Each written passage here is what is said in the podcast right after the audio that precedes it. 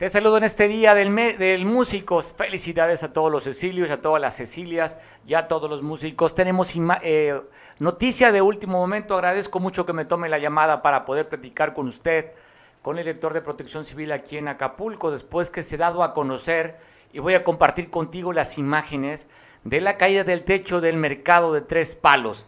Agradezco mucho que me tome la llamada Efren Valdés para platicar. Efren, gracias. ¿Cómo estás, Efren? Mira, bastante bien, te agradezco a ti la, la, atención eh, y bueno, eh, la información que ustedes este, requieren. Eh, se ha manejado de una manera este, distinta. Okay. Igual a mí me la manejaron que se había caído el techo del mercado de tres palos, pero realmente son los que se caen son dos trabajadores que andaban precisamente haciendo trabajos es un mercado que en dos ocasiones ya ha sido dictaminado por la Coordinación General de Protección Civil, donde se les ha dicho que presenta riesgos porque su estructura es metálica, con techo de láminas galvanizadas.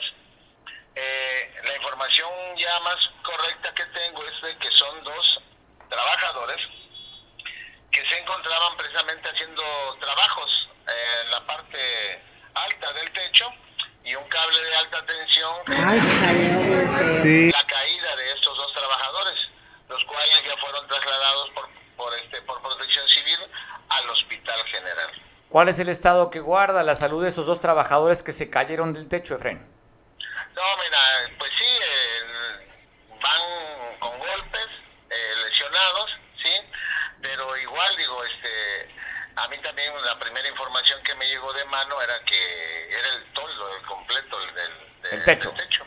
Y este, pero gracias a, la pronta este, respuesta que se pudo haber dado, ya los trabajadores, te vuelvo a repetir, sí, llevan golpes contusos, sí, porque el techo es un poco alto, pero este, su estado de salud hasta el momento no se reporta como grave. O sea, no está en peligro su vida, el reporte que tú tienes de esos dos. Oye, ¿estos dos trabajadores eran trabajadores del gobierno municipal o, tra no, no, no, trabajadores de manera particular que seguramente los los propietarios o los encargados del mercado los contrataron para hacer este algunas este eh, algunas reparaciones, pero te insisto, es un mercado que eh, ya ha sido dictaminado por Protección Civil y lo hemos dictaminado este eh, en dos ocasiones este y me informa a mí el departamento técnico que se les ha dicho que es un mercado que representa ya alto riesgo. riesgo. Qué bueno que aclaras, porque lo que está circulando en redes sociales, justamente con la pregunta que yo te hice, se hablaba de que se había caído el techo. Qué bueno que aclaras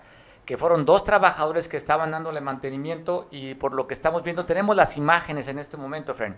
Estamos viendo a dos personas de, pues se ven, no se ven tan jóvenes, se ven ya unos hombres maduros que están tirados en el piso y donde se ven las láminas de asbesto, donde están rotas, está uno acostado en una banca y otro señor recargado en, en, una, en una silla de plástico, es la imagen, la imagen que, estás, que estamos transmitiendo para Veo Televisión. Eh, digo, te repito, o sea, los locatarios ya tenían conocimiento en qué condiciones se encuentra su mercado. ¿eh? Ok. Entonces pareciera que se, oye, no resistió la lámina de asbesto, fue lo que estamos viendo ahí, la lámina de asbesto está rota. ¿Eso sería el resultado? Pudiera ser eso y también este lo del tema del cable de alta tensión, que por ahí fue el que generó también algún problema. ¿Algún problema? Sí. Oye, pues Efraín, te agradezco mucho porque qué importante es hablar con la autoridad, pues para aclarar cómo fueron los hechos. No se cayó el techo, repitiendo, dos personas que trabajaban reparando parte de esto se cayeron, pero no se cayó el techo, se cayeron dos personas, que es muy diferente. Así es. Sale. Efraín, gracias por la oportunidad, te mandamos un abrazo. Hasta luego. Hasta luego, pues ahí está. Para pues simplemente verificar, tenemos la versión oficial, no se cayó el techo como está circulando en redes sociales, dos personas que estaban laborando se cayeron del techo, que es diferente. Te saludo a quienes estén festejando un asunto importante, trascendental en tus vidas. Oye, te saludo y me felicito yo. Bueno, debo decirle que hoy es mi cumpleaños. Agradezco mucho al equipo de, de Veo, de Veo Televisión, que hace ratito partimos el pastel. Y bueno, ¿le daré mordida? Ah, ay, volteo, ya sabes, la tradición, volteo a ver si no hay nadie atrás de mí. Gracias al equipo, gracias por las felicitaciones en redes sociales. Agradezco mucho la atención, valoro no sabe cuánto. Cuando las personas empezamos a ser viejos, uy, dicen aquí, empezamos a tener mucho más sentimientos. El hecho que empecemos a dejar de producir testosterona por la edad, nos vemos mucho más sensibles, ya sabes, este, todo nos parece como muy tierno, nos trae recuerdos, añoranzas, y es, muy fácil llorar a esta edad. Cuando tenemos 14, 16, ¿qué lloramos? 25, ¿qué lloramos? Ya te das uno viejo y entonces empieza uno a extrañar las personas que se fueron, lo que no tenemos, pero no, hoy es un día de fiesta chingado, festejar el Día del Músico. Abrazo fuerte a todos los músicos y quiero compartir contigo estas imágenes que están circulando. Esto es del centro del país, de San Luis Potosí, donde un grupo de civiles armados está lanzando una advertencia allá en San Luis Potosí.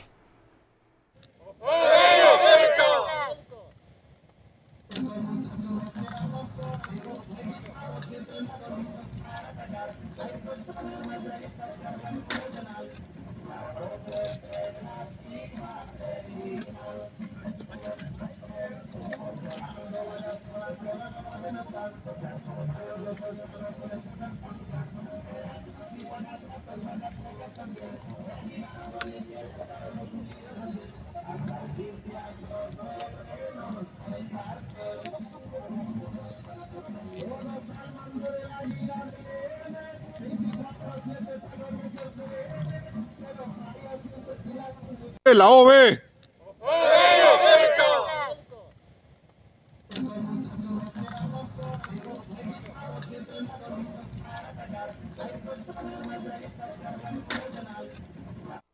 Por poco me agarran con harina en la boca. Estaba acá saboreándome. ¿Dónde que no trajeron ni tenedor? Qué mala onda. Y bueno, ahorita con el tema de la pandemia, ni modo que le mete el dedo. Que eso de chuparse el dedo, chuparse el dedo donde se mete, después chuparlo, qué rico. Pero ahorita no se puede con el tema de la pandemia. Oiga, la violencia en Chilpancingo sigue. Hablan de que incendiaron dos locales comerciales en el mercado de Chilpancingo y las llamas alcanzaron a una camioneta que estaba estacionada frente a estos locales. Estamos viendo las imágenes justamente de este incendio que se dio en el mercado de Chilpancingo. Le decía, dos locales fueron incendiados, se habla que fueron provocados los incendios y estamos viendo justamente las imágenes y donde también alcanzaron las llamas hasta una camioneta donde quedó parte de ella también calcinada. Esto en la capital del estado. También hablando de temas de inseguridad, estamos viendo las imágenes, mire, que traía sandías, pareciera, ¿no? Una sandía, una camioneta, por lo que estamos viendo, una Ford, por el año 70 más o menos, que fue alcanzado por las llamas, que fue provocado este incendio. Ahí llegaron los famosos tragafuegos a tratar de contener. Afortunadamente, no se vieron afectados otros locales comerciales, solamente la afectación fue para dos que quedaron prácticamente incendiados en su totalidad. Esto se habla, de acuerdo a las primeras investigaciones, que sería provocado.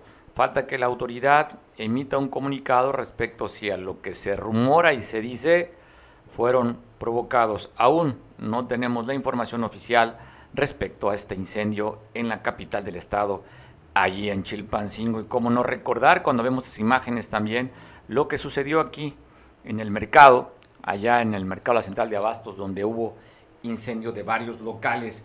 Y seguimos hablando sobre el tema de inseguridad. Se da a conocer que en Jesús R. de Escudero, el municipio de Tierra Colorada, fueron asesinados dos de la policía de la FUSDEC, de la policía comunitaria. Se habla de uno de los comandantes. Eh, dicen que el hecho de este, este Frente Unido para la Seguridad y el Desarrollo del Estado de Guerrero, la FUSDEC, fueron atacados a tiros. Dos personas resultaron heridos, muertos, perdón, Maximino y Bonifacio eh, iban en, un vehículo marca Ford de tipo lobo color negra en la calle Olimpios. Ahí fueron atacados y donde fueron asesinados. Ya la Fiscalía General del Estado está investigando para dar con el paradero de este doble asesinato de estos elementos de la policía comunitaria de la FUSDEC. Y también te quiero contar, es una nota del fin de semana, las primeras horas del día del sábado, como usted seguramente ya lo sabe, fueron recuperados los dos elementos de la Secretaría de Marina que fueron levantados allá en Jalisco, en Guadalajara, después de la detención de la esposa del Mencho. Fueron encontrados con vida, afortunadamente. Se habla que solamente el varón tendría algunos golpes, pero así lo encontró la policía municipal de allá de Puerto Vallarta. Son de base 8. De base 8. De Vallarta, ¿por qué están aquí amarrados? ¿Y dónde los Aquí por el banco, ¿y dónde están aquí estamos, pero... ¿Eh? ¿El lunes? ¿De Guadalajara? Sí. ¿Andaban en Guadalajara? No, venimos de Guadalajara. Venimos. ¿Andaban en Guadalajara de paseo? No, no,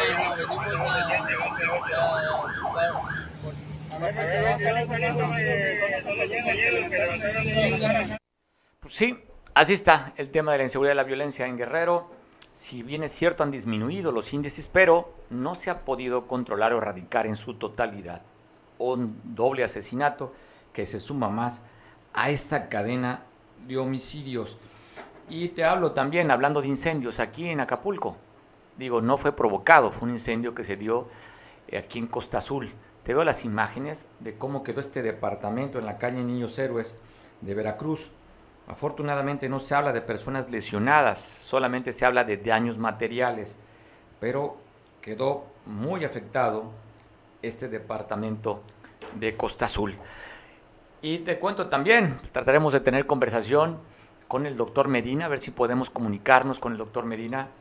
Eh, hay una manifestación, un bloqueo de trabajadores del Instituto Nacional Estatal de Cancerología aquí en el estado. Te pongo las imágenes en lo que tratamos de contactar con uno de los que también están en este movimiento, está apoyando a la base trabajadora, pero mientras te pongo las imágenes de lo que está sucediendo, sucedió hace unos minutos en la avenida Ruiz Cortines.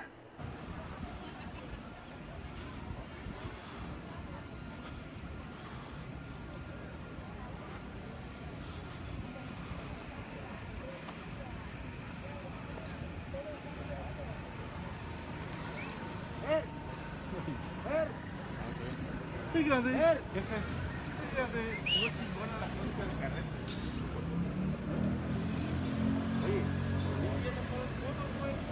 este, el profe, eh, el profe, el profe Sala, este, pues,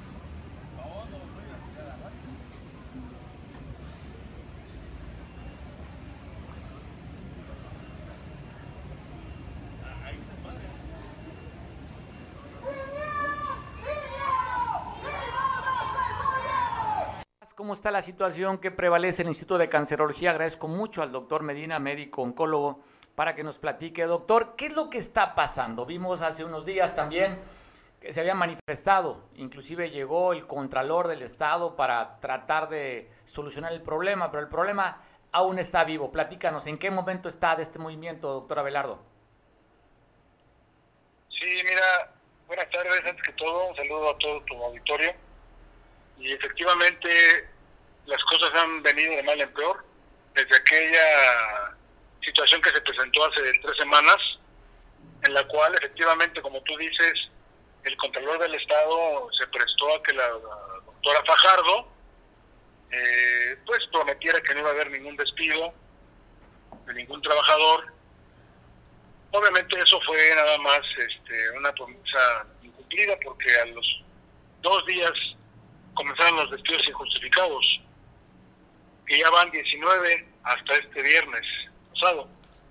Entonces, ante esa situación, decidimos, eh, pues, los trabajadores de cancerología, unirnos en un paro de administrativo de labores hoy para exigir una audiencia con la ciudadana gobernadora para ser escuchados y exigir pues, que se nos respeten nuestros derechos laborales y obviamente pues la destitución de Sandra Fajardo. Ese es el contexto actual de cancerología. ¿Por qué mencionan a un doctor Jorge Eblén en sus, en sus demandas que pretende volver? Habla de ahí, estoy leyendo a cambiar el proveedor, estoy leyendo lo que ustedes están manifestándose con estas lonas.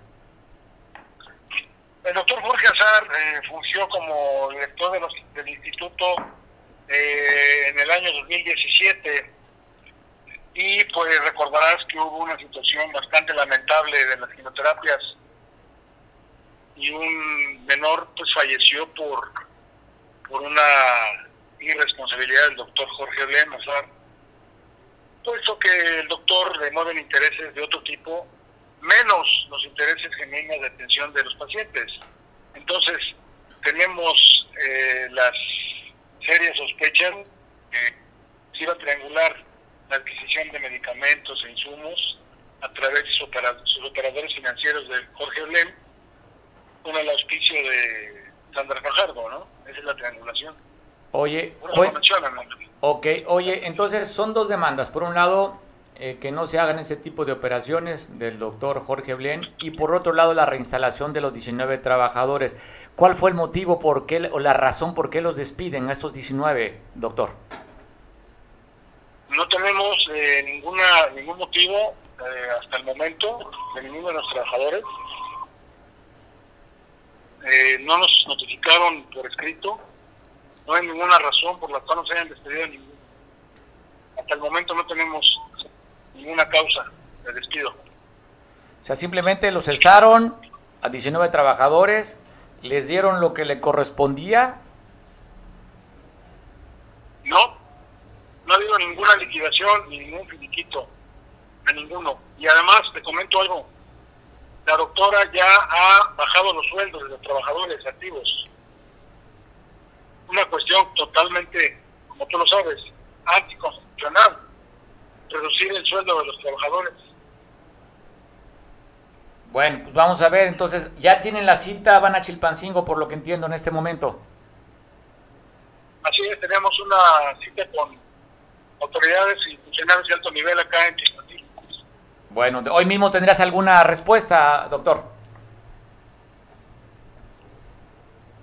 Bueno, creo que en carretera, no sé si me he escuchado. Vamos a esperar a ver si el transcurso de la tarde hay algún resultado, si no mañana buscaremos al doctor Abelardo Medina, quien es oncólogo y trabaja en este hospital, en el que están reclamando que la reinstalación de 19 trabajadores que fueron suspendidos y también hablaba, usted escuchaba del tema de la proveeduría con los equipos para los materiales para hacer las quimioterapias. Escuchaba usted la razón del por qué están haciendo esta, esta motivación, bloqueando y ahora yendo a Chilpancingo a platicar con gente de alto nivel, como dijo el doctor.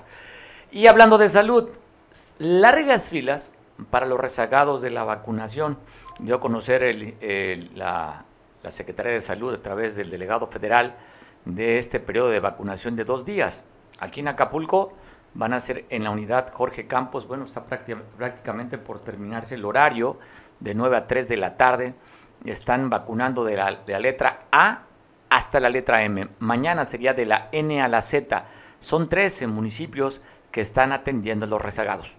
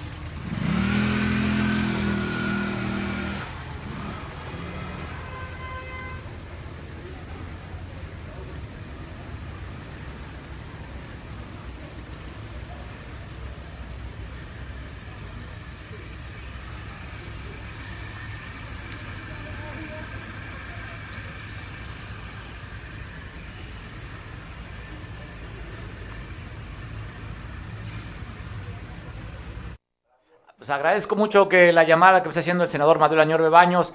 ¿Cómo está, senador, en la capital del país, titiritando de frío?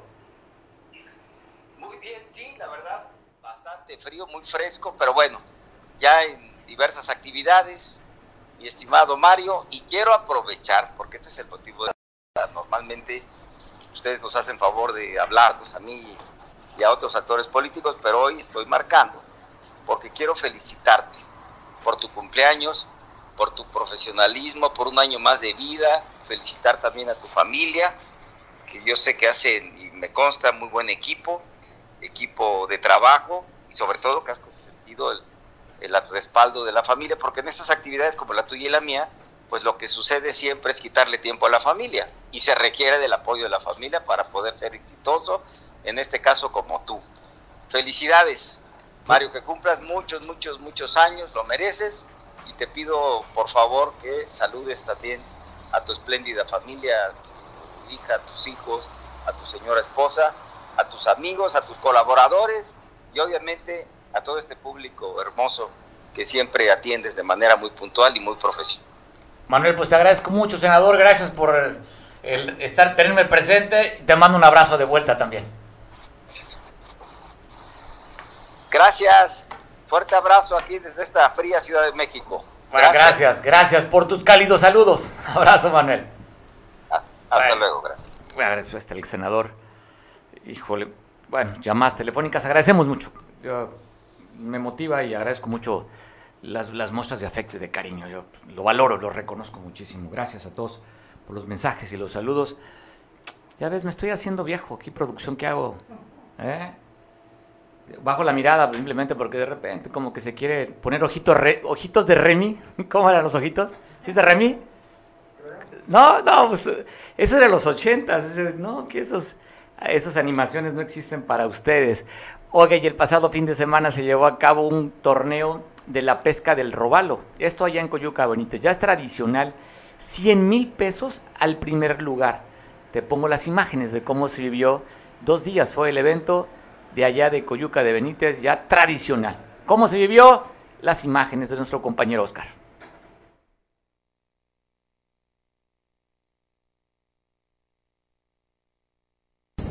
Y que gane el mejor.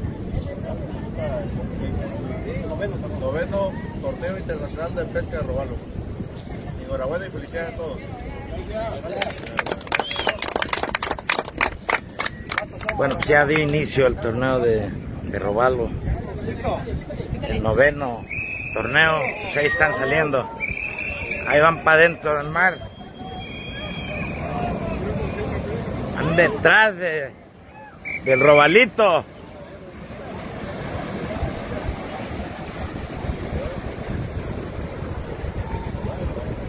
Sí, prácticamente estos son todos los participantes y se espera que lleguen más.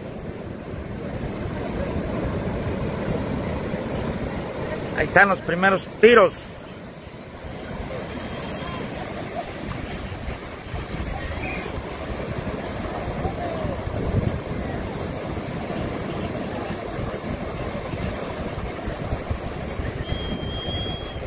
Pobres robalitos.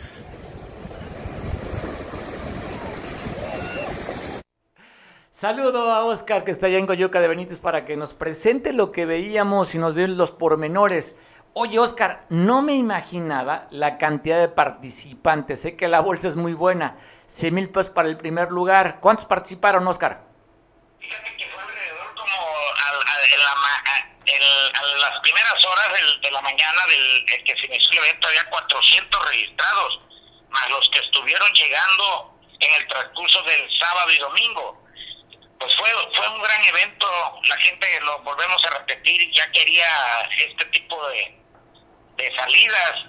Fíjate que muy raro con la pesca, el ganador se lleva un premio de, de, de 100 mil pesos con un robalo de 5 kilos 900 gramos de allá de Petatlán, Misael Sánchez, que pues la verdad se escondieron los robalos esta vez fue mucha participación, se dejó ver por allá también el senador Manuel Añorbe, la diputada Yoloxi y muchos, muchos personajes circularon pues ahí en esa tarima del torneo de Robalo 2021. Oye, el, el anfitrión, el, el, presidente Ociel Pacheco, también lo estábamos viendo, ahí vemos a un compañero en las imágenes que nos mandas. En fin, oye, muy animado el evento. Muy animado y la verdad que sí le, sí le apostó bien el presidente municipal, Ociel Pacheco Salas, porque lo vuelve a ratificar a la hora del premio que el año que venga va a ser otro evento mucho mejor en cuestión de, de los premios. Bueno, estamos viendo justamente la entrevista que te concedió el presidente Osiel Pacheco. Oscar, te mando un abrazo y al pendiente estaremos de más información allá en Coyuca. Pues ahí, ahí estamos, te mando un fuerte abrazo, brother. Gracias. Ah, pues sí, ya ni me acordaba, pues, que es mi cumpleaños, ¿verdad? Oye, oye, no, oye espérate. Lo repito para el que no sepa, ¿no? Ay, es mi cumpleaños, ya ni me acordaba. te mando un abrazo. Oye, Oye, como dice Toño Barrientos, se me olvidaba. Arajo, mira, meramente, también el tuyo es mañana, ah. te anticipo tu felicitación, mañana es tu cumple también, Oscar. Oye, muchas gracias, brother, que ah. te la pases de lo mejor estamos ahí, un saludo a todo el auditorio. Bueno, oye, como la, el pastel de Canal 5 de las mañanitas, ese es real, ¿eh? Aquí está, de Tío Gamboín. Abrazo, Oscar, para mañana.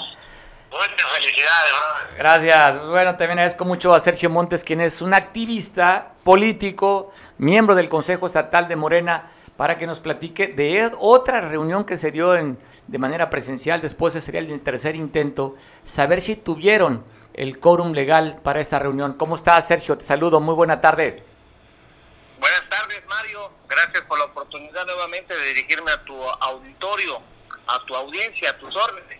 Oye, por tercera ocasión, ¿verdad? Primero se hizo de manera virtual, a distancia, después dos fines de semana para que fuera de manera presencial. ¿No han podido juntarse los más de 80 consejeros estatales, Sergio? Pues mira, este, para esta tercera sesión ya no era determinante el quórum. De hecho, eh, en los hechos se realizó eh, una sesión del Consejo Estatal donde hubo la participación de 18 oradores, 39 que eh, estuvimos y eh, establecieron, se establecieron eh, ciertos compromisos, temas ya concretos para los siguientes semanas del trabajo político del partido en varios en varios temas que decíamos en nuestras redes sociales que estábamos encaminados a, a trabajar este 28 de noviembre para eh, salir como partido político a eh, visitar, a informar a los ciudadanos sobre la reforma eléctrica del presidente Andrés Manuel López Obrador que se discutirá entre abril y mayo del próximo año, pero que tenemos la obligación como militantes de informarle a la sociedad y otros, otros asuntos más. En los hechos estuvimos tomando ya decisiones como consejo y se determinó una serie de actividades, como te comentaba, aparte que ya te dije, este, como, como consejo vamos a un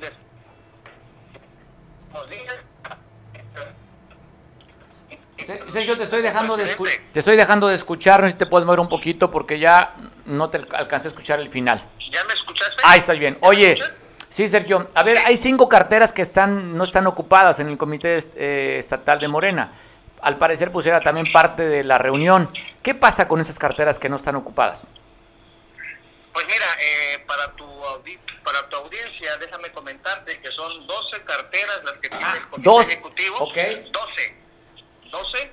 Y son aproximadamente 5 con la, con la presidencia del partido, son 6 que se tienen que volver a, a, elegir a los representantes de, esos, de esas carteras, de esas secretarías, y que el Consejo este fin de semana determinó que lo vamos a hacer el 5 de diciembre, el 5 de diciembre, para este, volver a, sesionar, y no solamente esos esas cinco este, secretarías, también vamos a elegir al, al Comité de Ética Partidista y vamos a elegir también al Consejo Consultivo que apoya al partido en los trabajos de direccionar el, trabajo político del mismo, ¿no?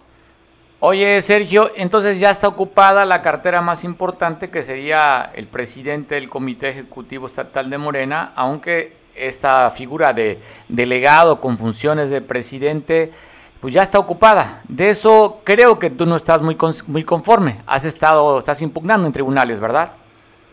No, fíjate que no está ocupada, son dos cosas diferentes. El señor que tiene su nombre, que su nombre es Rafael Cuauhtémoc Ney Catalán, él es delegado del Comité Ejecutivo Nacional, eh, como delegado, este, él está eh, invitado en la próxima sesión del Consejo para que establezca cuáles son sus funciones y sus actividades que le encomendó el Comité Nacional, pero nosotros en la autonomía del, del, del Consejo eh, tendremos que, en esta sesión del 5 de diciembre, de elegir al presidente del partido. Efectivamente, yo en lo particular hice una impugnación, Mario, y realicé la impugnación hacia el nombramiento de Cuauhtémoc porque yo considero que el, partido puede eh, nombrar nombrar delegados los que él quiera, mil, dos mil, tres mil, cuatro mil, pero no puede nombrar a, un órgano del partido. Esa es la posición que nosotros colocamos en nuestra impugnación y vamos a esperar que siga su curso esta, esta, esta, este, esta impugnación que, que, colocamos hace semana y media. Oye, pero bueno, de acuerdo a los, lo que ha dicho el Comité Ejecutivo Nacional, que le daban la oportunidad para que los gobernadores, donde no hubiera presidente, ellos eligieran quién sería el encargado de esta actividad. Sí, claro, esta es una situación nacional, Mario. Eh, no solamente es Guerrero, afecta a todo el país. Tal parece que al señor presidente del partido ya le, ya le gustó hacer designaciones de delegados para todos los cargos, para todos los niveles, para todos los puestos que del partido, para que puedan ellos manejarse a su libre determinación y nosotros consideramos que no tiene facultades para eso.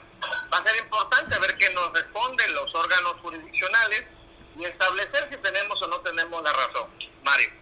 Pues vamos a esperar, Sergio, y te agradezco mucho que nos tomes la llamada para platicar sobre, sobre Morena, el partido más votado en el Estado.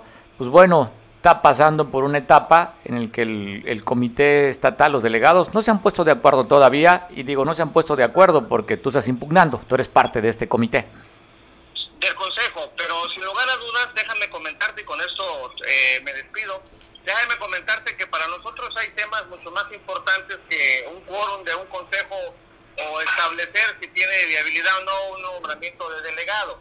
Lo que nosotros estamos ya en una etapa de movilizar al partido, de sacarlo de su marasmo, de sacarlo de su eh, quietud, donde tenemos que entender que el partido es eh, partido político en época electoral y movimiento social cuando no es cuando no es época electoral. Y en ese contexto estamos como consejo moviendo moviendo al, al, al partido y en eso eh, vamos a trabajar, Mario.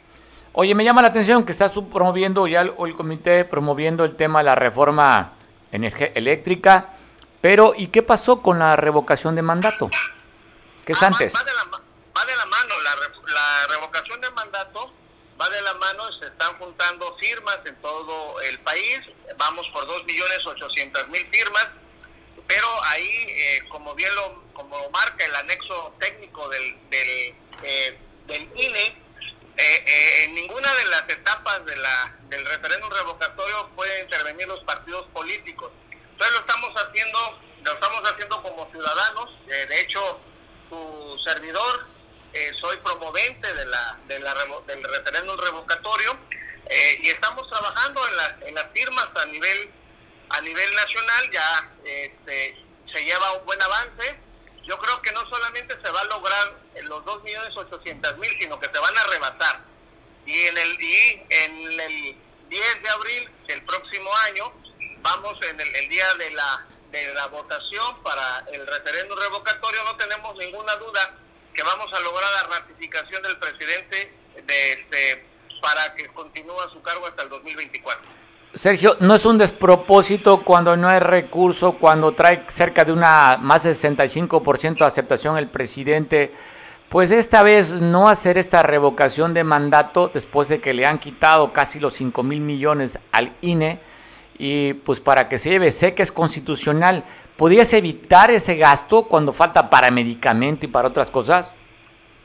Mario, los gastos que se le designaron al INE de su presupuesto están dentro de lo que ha mantenido históricamente dentro de sus eh, temas de gastos administrativos y operacionales. De hecho, el, el, asunto relacionado con el INE tiene que ver con que no se quieren bajar los sueldos, que es otro tema muy importante. No están, no, no se aplica la ley de remuneraciones de los servidores públicos y esa es este este tema no tiene que ver con solamente con recursos, tiene que ver con la democracia participativa, una democracia participativa que a muchos les conviene que no se desarrolle porque no no tienen o no quieren que el ciudadano decida cuando se elige a un a un en un cargo público, porque nos tenemos que aguantar seis o tres años a un gobernador o a un presidente municipal que es una nulidad. Es el inicio de la democracia participativa y creo que parte de parte de esta de este ejercicio democrático es que una vez que se logre se tiene que bajar en las diferentes en las diferentes legislaturas que tiene Morena mayoría a nivel nacional que son aproximadamente 20 estados de la República y la pues la democracia conlleva dinero conlleva gastos. Y en ese contexto pues tenemos que, que tener bien claro que es parte de lo que tenemos que hacer como país. Democracia representativa y democracia participativa, Mario. Oye, Sergio, cuando vemos el, lo que se presentó como el presupuesto federal para el próximo año, pues el INE fue el que más le recortaron, casi un 20%. A las demás instituciones, pues prácticamente muy poco y le aumentaron otras muy poco, pero al INE sí le pegaron durísimo en el tema del presupuesto. Tienen que sujetarse, no solamente el INE, el INE no, no, no, había, no había sufrido un ajuste durante los últimos 10 años. Acordémonos que cuando nace el INE en el 94... Oye, pero regresaron una lana, ¿no, Sergio? Cuando dijeron que iban a hacer un nuevo, este, una nueva sede, regresaron no sé si 10 mil millones de pesos, si mal no recuerdo. ¿Quién lo regresó? No te escuché. ¿El INE regresa un recurso que le iban a decir o estaban presupuestando para una construcción de una nueva sede y pues simplemente no se gastó en eso? Bueno, no tengo, no tengo el dato sobre ese tema, pero sin lugar a dudas todo presupuesto que se le ha otorgado al INE lo, lo ha usado en tiempo y, en forma en que se tiene que usar. Yo creo que, esto de los presupuestos efectivamente se los tenemos que dejar a las autoridades competentes porque ellos ya recurrieron ante la sala, ante la Suprema para eh, impugnar este recorte y veamos qué dice la sala, la Suprema Corte, ¿no? Yo, yo, nosotros consideramos que el INE tiene dinero suficiente para operar. Va a ser interesante, ¿no? A ver qué dice la sala superior después de que la propia sala superior también le diera el favor al, al INEGI para que no se descontaran los salarios. La Suprema. La Suprema. Entonces vamos a ver qué, qué sucede con el tema de la, ley de remuneración que le dieron palo esos trabajadores de estos organismos descentralizados y el IFT y otros que también van en el mismo sentido seguramente. Se porque, llegan a bajarse los sueldos. Pues bueno, así están las cosas. Sergio va a ser interesante. Oye, pero ¿y qué dices tú de tus compañeros de Morena cuando están haciendo a través de mamparas, hablando de algo que no es real, hablan de ratificación del mandato, cuando es revocación y lo está haciendo pues gente relacionada con Morena? ¿Este engaño merece la pena llamar la atención a tus compañeros o no? Mira, eh, toda, toda, este, todo tema jurídico, toda norma jurídica tiene dos acepciones, la negativa y la positiva sin lugar a dudas, el, eh, lo correcto se llama revocación, es referéndum revocatorio que origina un, una revocación de mandato. Pero en la, en, el, en la excepción positiva, eh, si la votación es por el sí, que continúe, es una ratificación. Es una figura que no está dentro de nuestra de nuestro marco jurídico, pero sin lugar a dudas lo están manejando así algunos compañeros. Yo creo que es una situación tal vez de no conocer realmente cómo se tiene que exponer y establecer con el ciudadano y explicarle, bueno, si es no, es revocación, si es sí, es ratificación. Ah, entonces tenemos que llevar sobre, sobre este tema la, la, capacitación y el entendimiento de lo que están exponiendo los compañeros en diferentes módulos, plazas o visitas casa por casa, ¿no? Pues bueno, Dice la máxima, de las máximas de Morena, no mentir. No, fíjate que no son máximas de Morena, es, es, hay una confusión ahí de, A ver, cuéntame. tecnología. La, el estos, los estos este, de, clichés de no robar, no mentir y no traicionar. traicionar, son de la cuarta transformación. Ok. Eh, los, los, este, el tema relacionado con Morena es sus, sus este, documentos básicos. No aparece. Tiene que ver con, tiene que ver con otros conceptos. Así es. Bueno, está es bien. la- Qué bueno de que- La etapa, de, la etapa, de la etapa histórica que vive el país. Qué bueno que lo aclaras, ya ves que también hasta el propio secretario de la Defensa pidiendo que se sumen, sumemos los mexicanos a la cuarta transformación. O sea, ya también haciendo propaganda el secretario de la Defensa. Imagínate, pero bueno, yo creo que yo creo que todos tienen que asumir sus responsabilidades de lo que dicen o lo que declaran, ¿no? Te mando un abrazo, Sergio, como siempre, la oportunidad de platicar contigo. No, gracias a ti, Mario. Saludos. Y siempre, y siempre gracias por la oportunidad de dirigirme a tu auditorio. Ya sabes, aquí tienes la oportunidad. Mientras sigas mandando el chayo, no te cerramos, así como Vicente Fernández. Tú sigues mandando el chayo, tú sigues aplaudiendo y te tienes el espacio, Sergio. Abrazo. Abrazo fuerte. Oye, van a reclamar los otros compañeros. Oye, a Veo Televisión lo dijo abiertamente que le mandas, ¿eh? ¿Por qué No, no me apoyas? ¿sabes? Te, con- te conocen y saben que lo dices de broma. A ver, no, abrazo fuerte, cuídate. yo te agradezco a ti. Yo te agradezco siempre a ti la oportunidad de poder hablarle a tu audiencia. Ah, te agradecido soy yo, como siempre, Sergio. Buen provecho. Gracias a ti. Hasta luego. Pues bueno, ¿cómo va a estar el estado del clima? Lo comparto. Esto nos manda el subsecretario de Protección Civil. ¿Cómo va a estar, como dicen aquí, cómo va a estar la calor? Así va a estar.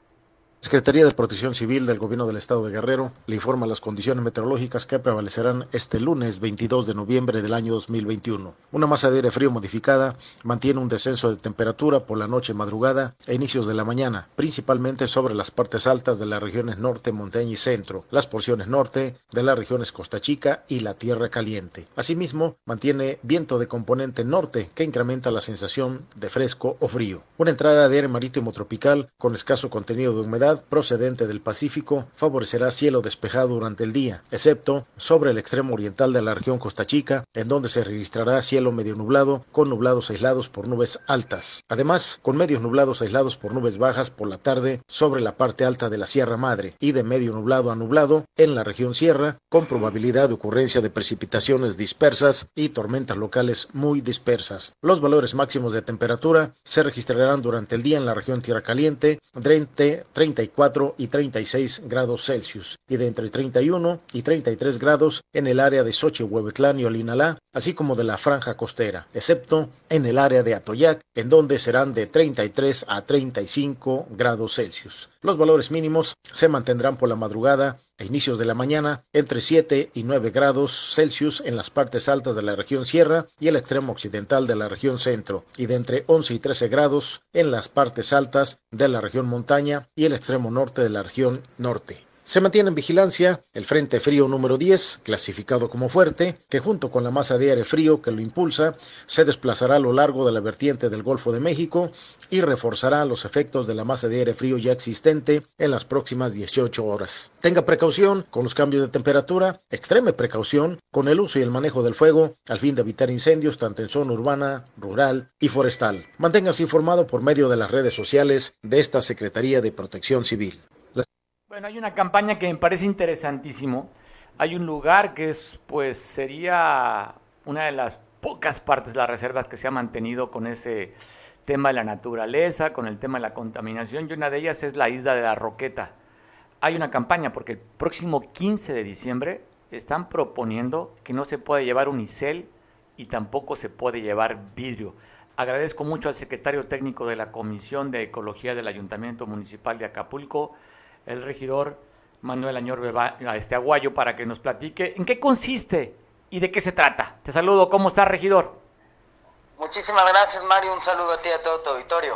A ver, platícanos de qué trata esta campaña que se está haciendo conciencia, ya está ya va a iniciar, de hecho, para que las gentes que vayan a la isla de la Roqueta no, no pueden llevar las famosas este, hieleras de unicel y tampoco llevar cristal.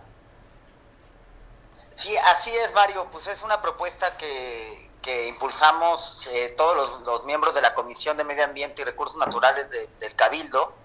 Y como tú ya lo mencionabas, es una campaña pues dirigida a mitigar el impacto ecológico humano que generan los visitantes que día a día visitan el Parque Nacional La Roqueta.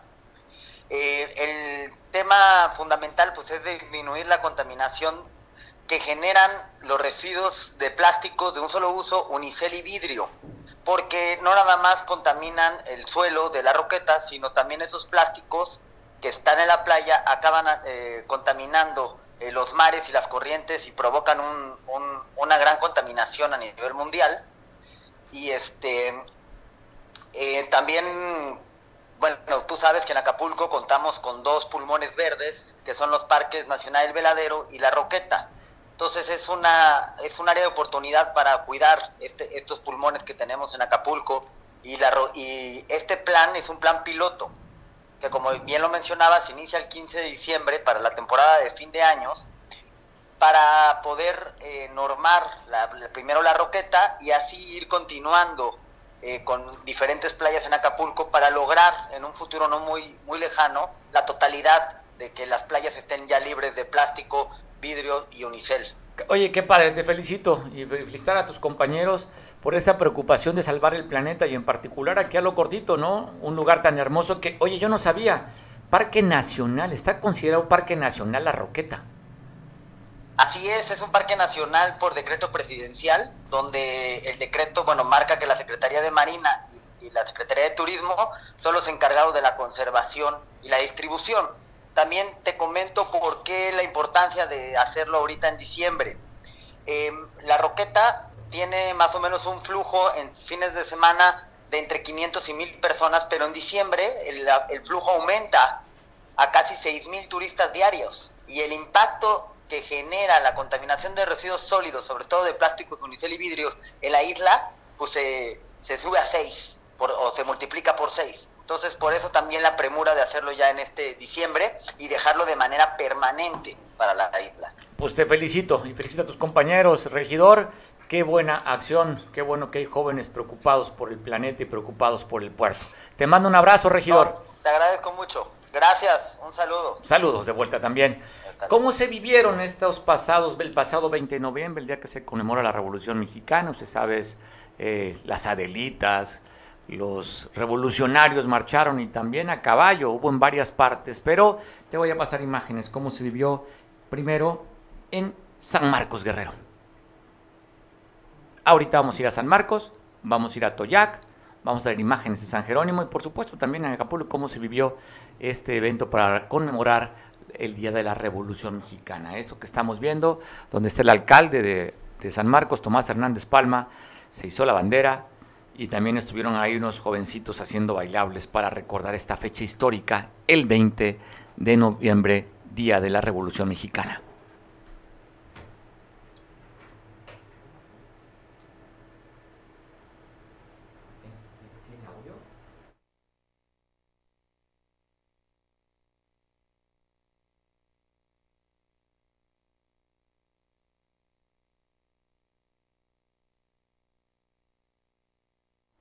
Eso fue en, la, la, puerta de oro de la entrada de la Costa Chica, San Marcos y en Atoyac, cómo se vivió con la alcaldesa Clara Bello.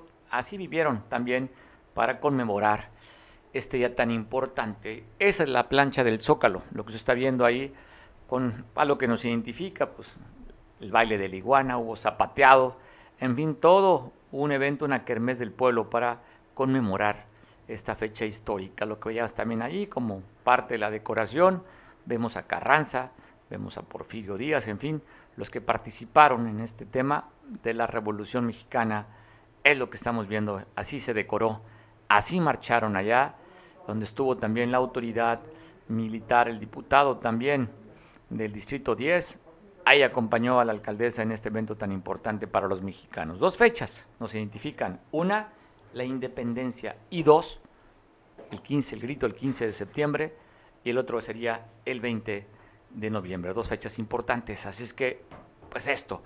Y también como una fecha importante, pues sería hoy el Día del Músico. Agradezco mucho a Adolfo Solís, a San Jerónimo, quien es líder de este movimiento de músicos que tiene una agenda padrísima para el día de hoy. Adolfo, te felicito. ¿Cómo van a recibir o cómo van a conmemorar o festejar a su patrona Santa Cecilia el día de hoy?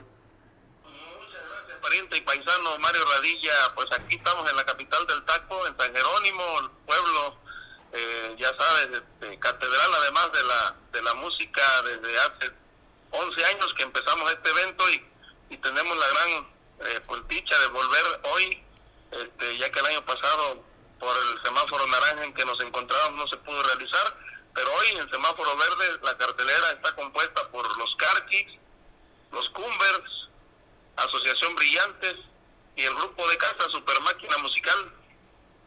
Oye, pues ¿cuántas horas va a estar el espectáculo? Pues estamos programados empezar, este, hay una misa a las 6 de la tarde en el mismo escenario y este y concluimos eh, hasta las 2 de la mañana. 2 de la mañana.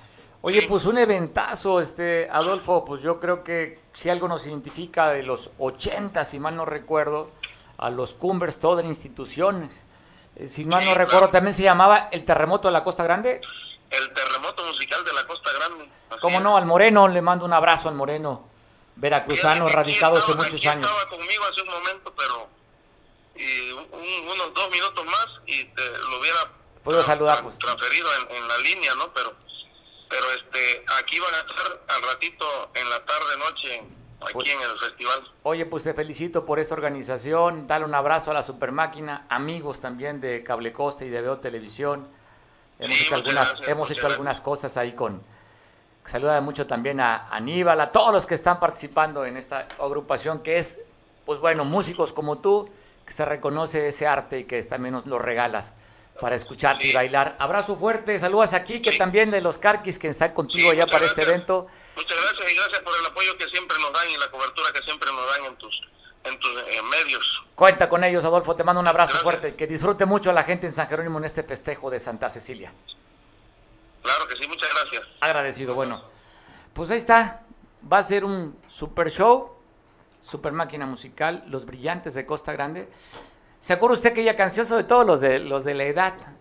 Regalo equivocado, muy a la fecha de la que viene de Navidad. La letra, ¿no lo recordará usted? Que decía, sentado frente a un pino navideño. ¿Se acuerda esa cancioncita? Con los acordes del órgano. Híjole, 70s, 80s más o menos estamos hablando de los brillantes. Los Brillantes de Costa Grande estarán allá tocando, la super máquina musical con sus éxitos, los Carquis con el cajete del ojo, Arrincónala, y pues bueno, también los Cumbers estarán tocando en este espectáculo. ¿Cómo se vivió en otros municipios el tema del 20 de noviembre? Aquí en Acapulco tenemos imágenes. ¿Listo? Así vivió en el desfile cívico eh, militar en este pasado 20 de noviembre aquí en el puerto. ¿A quién estuvo? Pues bueno, encabezando este festejo la alcaldesa Abelina y también estuvo la primera autoridad a nivel estatal, la gobernadora Evelyn Salgado Pineda. Así se vivió esta marcha, en esta parada de jóvenes, haciendo este recordatorio que no tenemos que olvidarnos, sufragio efectivo, no reelección, que era el tema principal. Así marcharon estos jóvenes, y no tan jóvenes también, aquí en el puerto.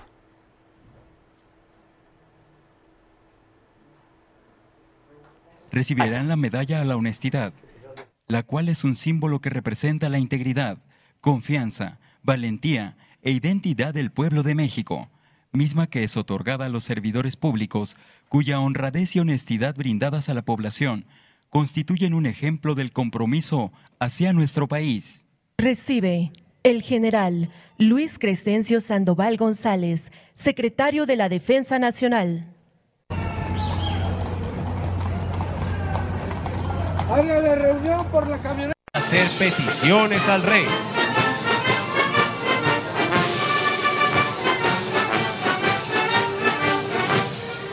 Ante nosotros se presenta el contingente representativo del estado de Veracruz. El agrupamiento de caballería de la ciudad de Jalapa se creó en bueno, eso fue en la Ciudad de México, pero le decía, ¿cómo se vivió esta, este desfile aquí en la costera Miguel Alemán? Así se vivió.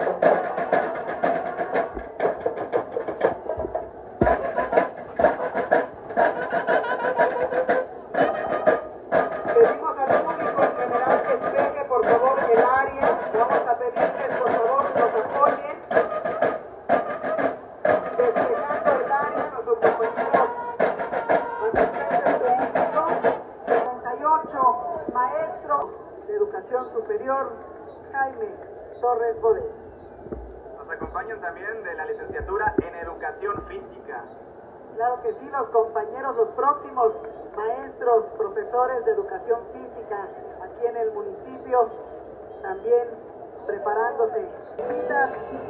de preescolar este cuadro folclórico.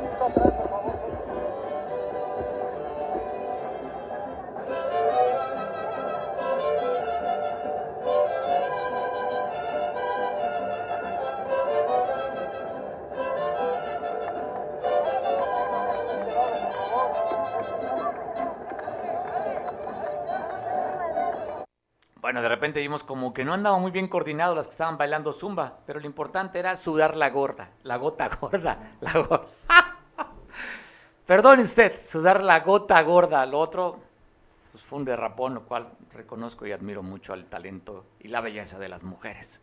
Pero pues, así se vivió, le decía en Acapulco. Oiga, el presidente de la República entregó las medallas, esta medalla nueva, medalla a la honestidad.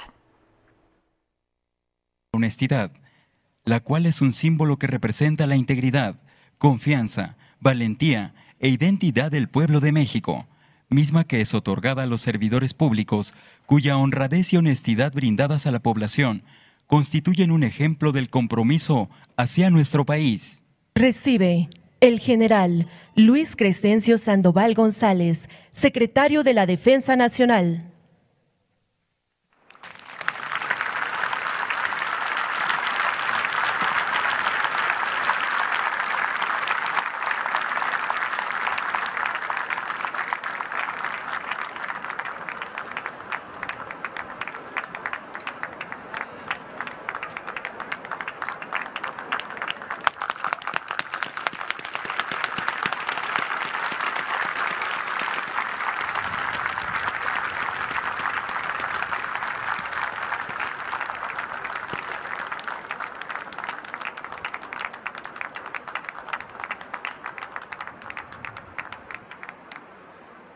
Recibe el almirante José Rafael Ojeda Durán, secretario de Marina.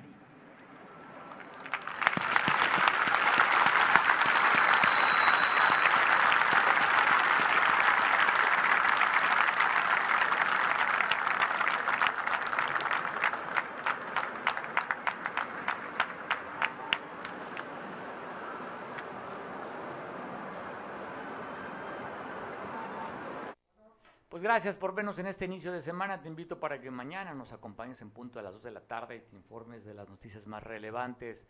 Nada más como conclusión, ya confirmó el de Protección Civil, dos personas lesionadas que están hospitalizadas del accidente del mercado ya de Tres Palos. No se cayó el techo, ellos estaban trabajando en el techo y se cayeron del techo. ¿Qué diferencia? Se cayeron del techo, no se cayó el techo. Disfruta, este día, Día del Músico. Felicidades a todas las Cecilias, a todos los músicos. Y pasa una buena tarde. Come rico. Y todo lo que hagas, igual, hazlo rico. Hasta mañana.